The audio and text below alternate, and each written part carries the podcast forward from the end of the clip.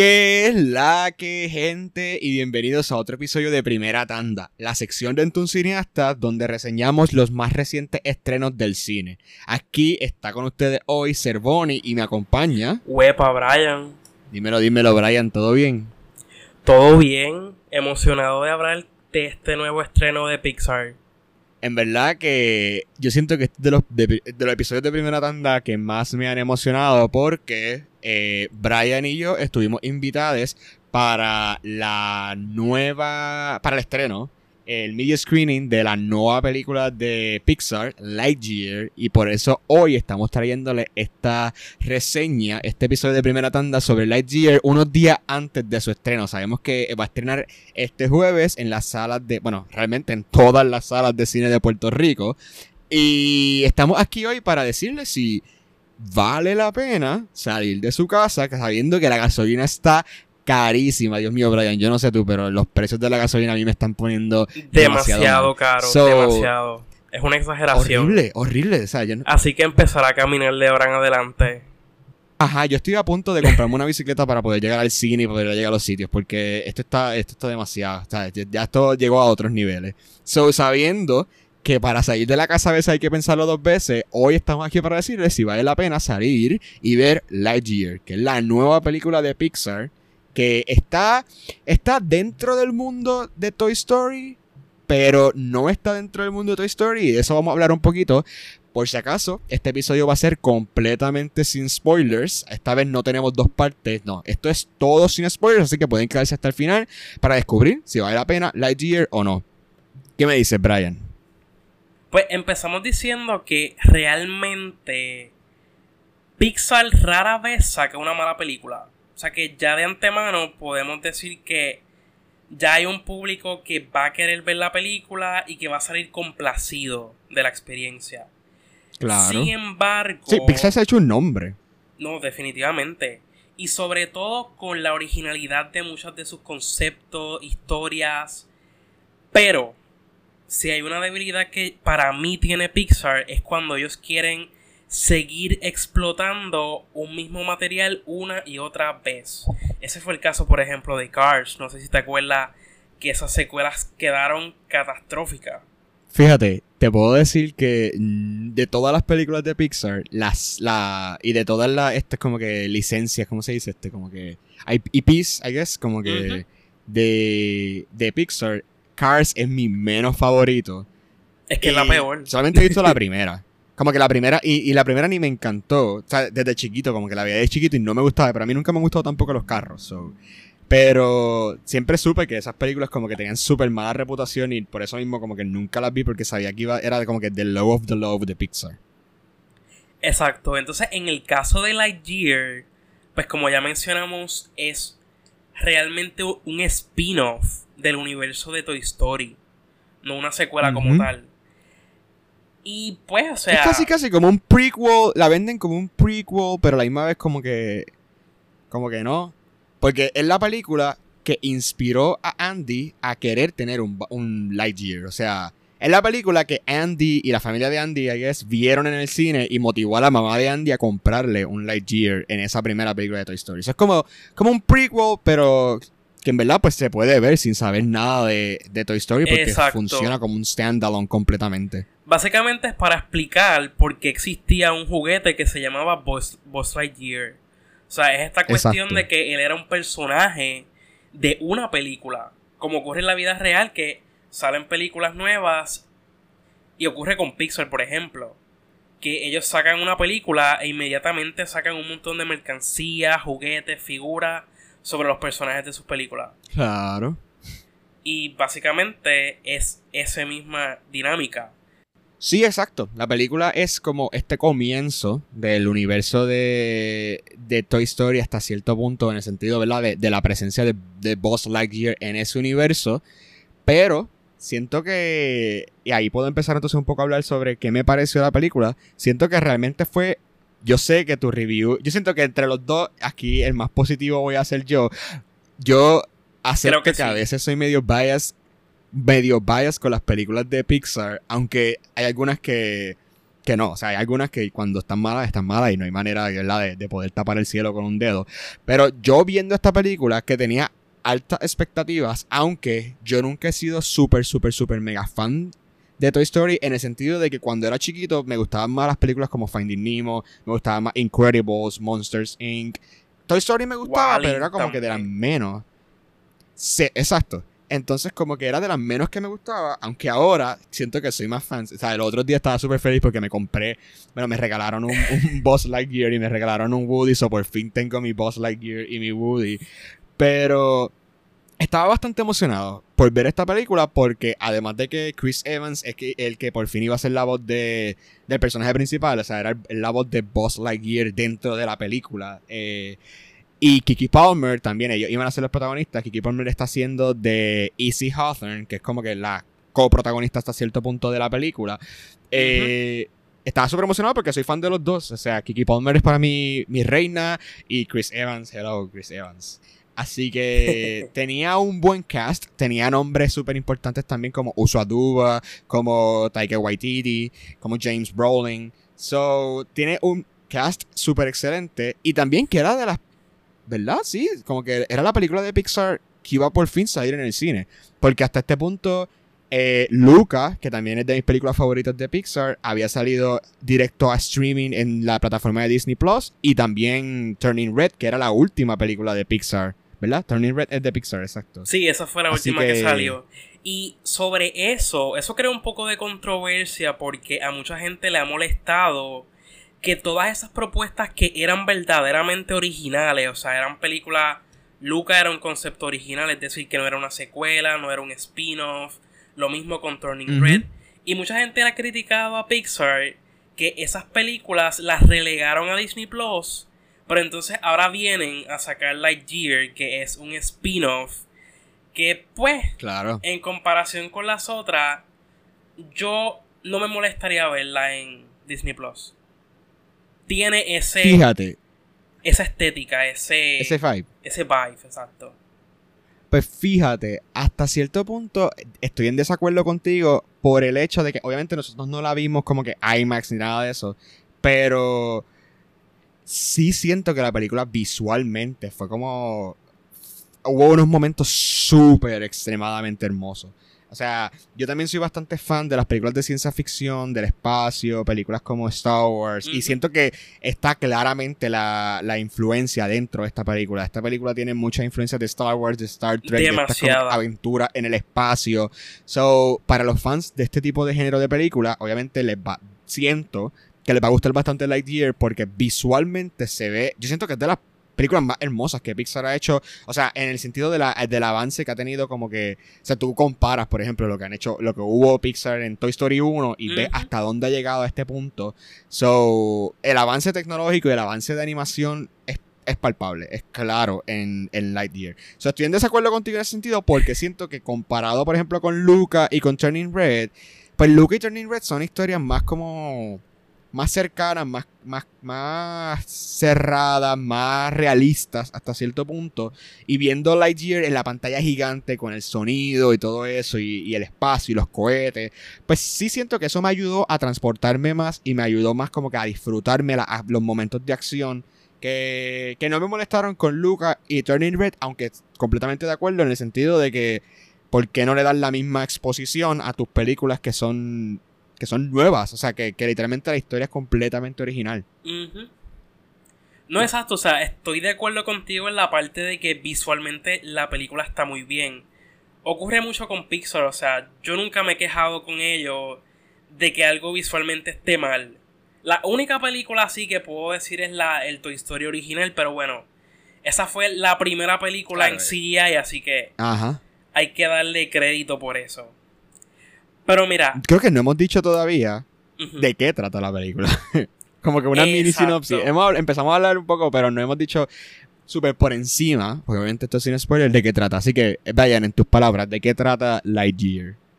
Pues básicamente Lightyear es sobre este Space Ranger, que es como una especie de astronauta, que está en una misión y pues su nave se daña entonces, un montón de gente depende de eso, o sea, como que se quedan completamente perdidos en un planeta extranjero, o sea, en un planeta extraño. Y pues, básicamente la película es él tratando de enmendar ese error, él tratando de, de resolver, de, de salvar a toda la gente que está perdida en ese planeta. Sí, yo siento que al final del día la moral. ¿Sabes que todas las películas de Pixar y de Disney tienen este, esta moraleja? Porque al final del día, pues, son películas que, principalmente su audiencia está pensada, ¿verdad? En, niños y siempre se usa, pues, qué enseñanza hay. Yo siento que, sin spoilers ni nada, Lightyear trata mucho sobre aceptar los errores y aceptar como que cuando, hasta cierto punto, cuando o sea, perdonarnos uno a, también a nosotros mismos, perdonarnos nosotros por nuestros errores. Y exacto, estoy completamente de acuerdo que la película trata sobre Boss, obviamente, Boss Lightyear, el, el personaje titular, tratando de enmendar este error que cometió y que afectó la vida de tantas personas. Y también trata un poco sobre el paso del tiempo y cómo a veces el tiempo, pues, puede ser un aliado para precisamente, pues, uno darse el espacio de enmendar sus errores y aprender y crecer. Como que hay varias escenas donde me pareció bien emotivo, como suele pasar con Pixar, cómo manejan la temática del tiempo. Ah, no, no, no. definitivamente la película trata sobre. Exacto. Como que el, el, nuestros errores y cómo eso cómo también el tiempo juega con ellos y juega con la perspectiva que nosotros tenemos sobre sobre quiénes éramos y cuál es nuestro propósito y cómo enmendamos nuestros errores para poder mejorar nuestro futuro hasta cierto punto. yo siento que, que fue súper efectiva, por lo menos para mí, en ese sentido. O sea, yo yo a veces quisiera decir que soy bien frío y que soy como que de los más fuertes del grupo y en general, pero en verdad yo también soy súper, súper, súper emotivo hasta cierto punto y por lo menos a mí la película como casi todas las de Pixar, porque hasta con The Good Dinosaur, que es como que las películas de Pixar que más forgettable, yo lloré. yo lloré en mares en el cine con The Good Dinosaur. So, esta película no lloré, pero me abuelo los ojos y siento que el mensaje como tal fue bastante importante y fue bastante. Siento que Pixar.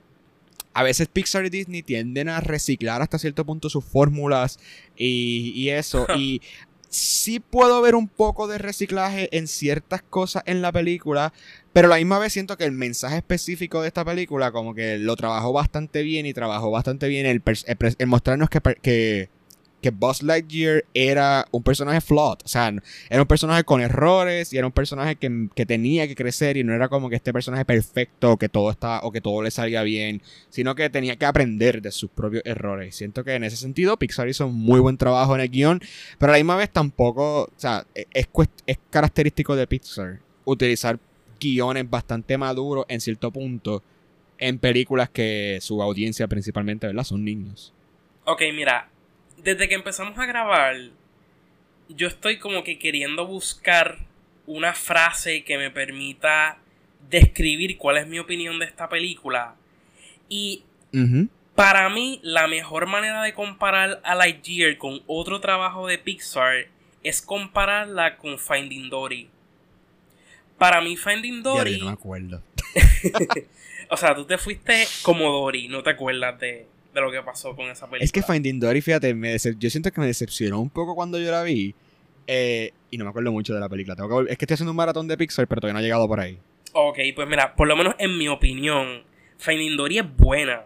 O sea, es una película que es completa, tiene su mensaje emocional, el personaje de Dory es excelente.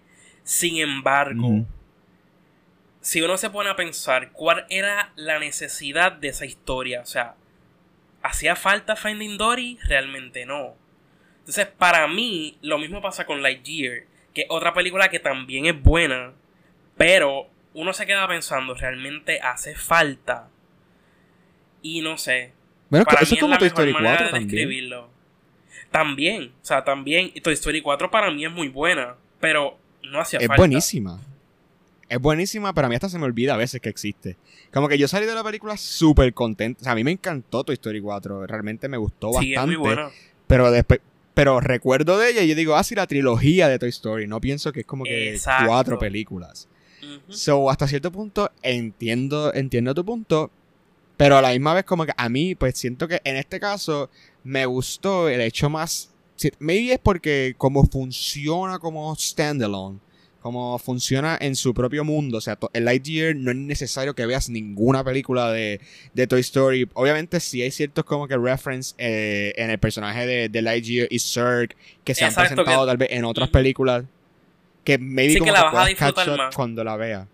Exacto. Pero a la misma vez como que siento que es una película que yo le podría enseñar a mis hijos o a niños o hasta gente adulta y la van a disfrutar completamente porque si te gustan las películas del espacio, si te gustan las películas de acción, si te gusta esta aventura, te va a gustar. Te va a gustar. Y siento que es una película que ya está teniendo súper buenos reviews. tal vez no los mejores que ha tenido Pixar, pero sí, sí es, para mí es completamente funcional. Es una película completamente funcional y disfrutable.